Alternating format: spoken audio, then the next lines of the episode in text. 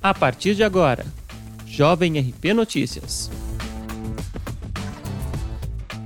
Olá, hoje é 13 de outubro de 2020 e esta é a edição número 50 do Jovem RP Notícias, seu boletim diário de informações, hoje trazendo os dados atualizados dos casos de Covid-19 na instância.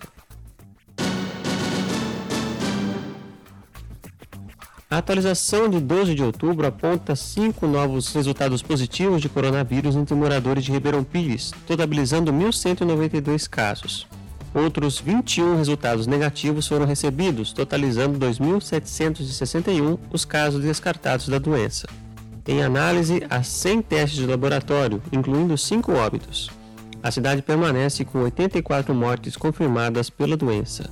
No total de casos positivos, 703 já se recuperaram, tiveram alta hospitalar ou cumpriram a quarentena em casa e não apresentam mais os sintomas.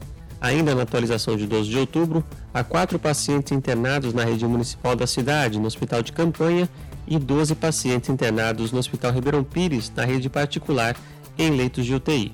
É importante mencionar que continuamos em quarentena, então, se possível, fique em casa e, se for sair, use máscara cobrindo nariz e a boca.